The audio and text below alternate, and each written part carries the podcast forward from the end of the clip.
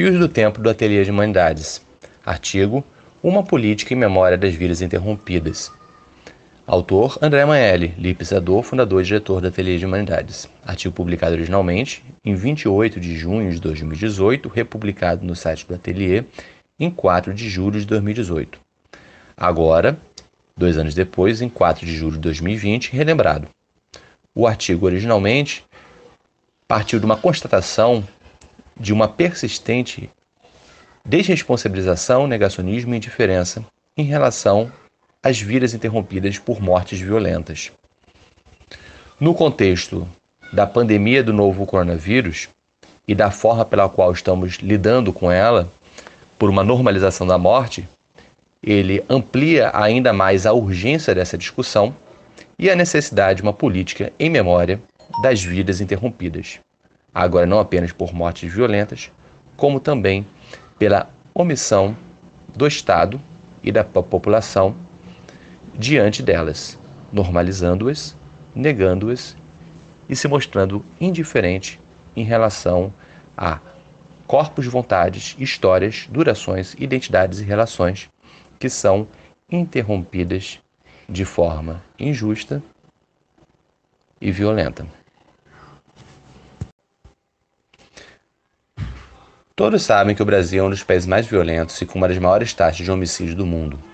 Para saber da tragédia, basta lermos o Atlas da Violência, publicado em junho de 2018. Certamente temos consciência da violência disseminada, porém somos em parte insensíveis às vidas interrompidas. No mais das vezes, elas figuram como meros números anônimos sem história, acrescidos às estatísticas e mencionados às vezes pela imprensa. Evidentemente, na tempestade informacional, escutamos volta e meia um nome.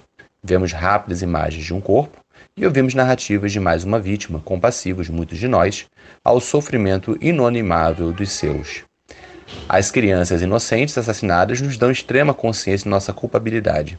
Sai dia entre dia, os nomes dos Guilherme Henrique Pereira Natal e dos Marcos Vinícius da Silva, muito embora sejam presença permanente na vida de seus familiares, serão quase certamente apagados como um rosto na areia de nossa memória coletiva, gerando um rastro de esquecimento, um ciclo perverso de desresponsabilização, negacionismo e indiferença. Ora, uma sociedade que perde a viva consciência de suas mortes violentas dissemina inconscientemente uma política de morte. Uma sociedade que recalca as crueldades das quais é capaz, as deixa operar livremente em seus porões. Saídos da opressão da ditadura, Vivemos ainda uma violência opressora que demanda uma comissão da memória e da verdade que seja vigilante, difusa e enredada no social. Um país com assassinatos em grande escala varejo tem muito a aprender com os que viveram genocídios. Sendo a morte violenta amplamente difundida, cogitemos a possibilidade de direito difuso à memória das vítimas e um dever social de mantê-la viva e pública. Considero urgente uma política em memória das vidas interrompidas como uma forma de reação à nossa banalização cotidiana do mal. Como toda identidade se forma por uma narrativa ao longo da vida, como nos ensina o filósofo Paul Ricoeur, a violenta supressão da existência corporal dos indivíduos pode ser restituída por um direito à perenidade de suas identidades, dando-lhes face, corpo, vontade, história e duração. Aos poucos podem ser construídas redes em memória pelas narrativas de vida e de morte deixadas em rastros documentais e na mente dos que com eles se relacionaram. Tal rede pode ser exposta em meios físicos, mas também em meios virtuais, com a possibilidade, inclusive, de aplicativos que apresentem em tempo real e dinamicamente. Instituições locais, Escolas, prefeituras, associações e igrejas podem começar por fazer tais iniciativas. Os diversos grupos de ativistas comunitários de LGBT, mulheres, pais, raciais, religiosos, etc., podem também contribuir em tal causa que lhes concerne diretamente. Por sua vez, o Estado pode fomentar a atividade, financiando, gerando dados e prestando contas sobre as providências tomadas e a responsabilização assumida. Uma rede de narrativas de vidas interrompidas cumpre seu papel não apenas na forma de culpabilidade, mas também na reconstituição das passagens singulares de humanos por este mundo.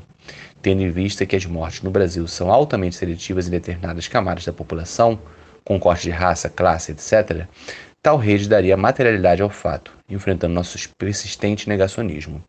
E, ao mesmo tempo, traria à luz a humanidade daqueles que uma parte da sociedade persiste historicamente desumanizar.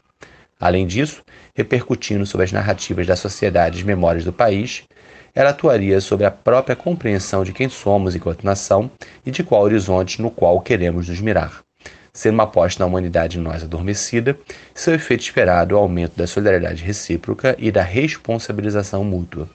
Claro, grande parte do combate à violência, e podemos acrescentar agora, em 4 de julho de 2020, também a pandemia, passa pelas questões penal, policial e social mas uma parte não menos significativa envolve a luta contra nossa barbárie interior, nossa diferença outrem e a deterioração dos laços de cidadania. Proposta irrealizável? Pode ser, mas em uma situação que parece ao mesmo tempo insuportável e insuperável, comecemos por tentar o que aparenta ser impossível, mas desejável. Agradecemos a Lucas Fayal e a Rafael Castro pela leitura atenta da primeira versão desse pequeno artigo e pelas sugestões que, em parte, foram integradas na versão publicada.